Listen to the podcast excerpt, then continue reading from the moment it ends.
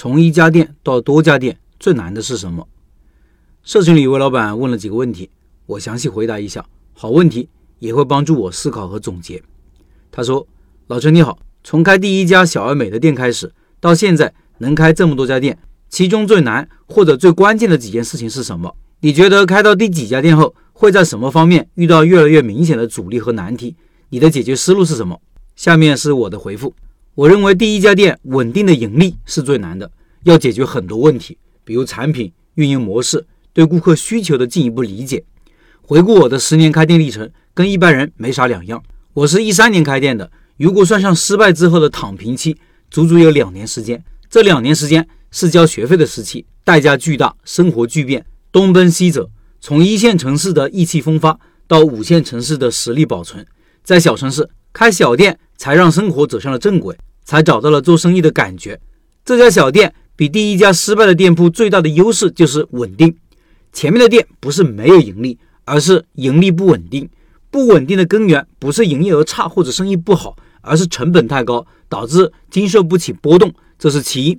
第二是产品不在自己手上，导致产品品质不稳定，也导致内部管理不稳定，人员流动大，弄得我心力交瘁。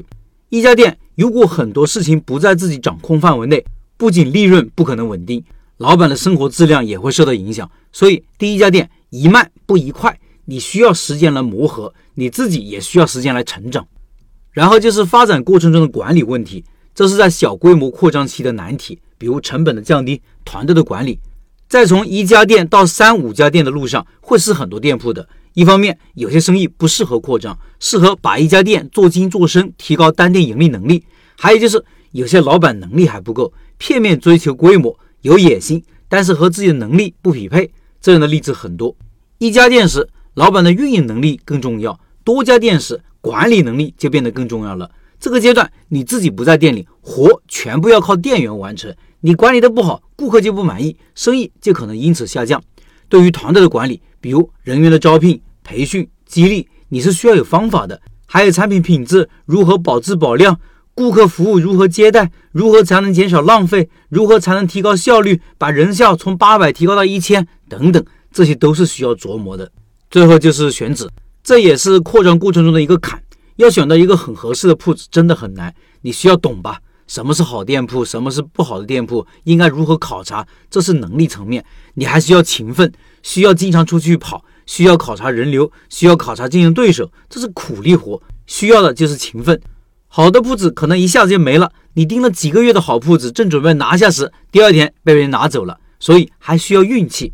我对选址的要求很高的，选址是除了产品和宣传外，对店铺影响力最大的因素之一，没有理由敷衍了事，全部都由我亲手完成。但是这也会导致扩张很慢。还有一点就是供应链也是在扩张过程中要解决的，后端的供应不稳定，规模越大，隐患就越多。此时对于后端问题的解决。比店铺前端更重要。一般来说，开到三五家店时，会是一个开店人的瓶颈期。我和多个老板交流过，都有相同的感觉。因为管理复杂度急速提高，而规模效应边际递减。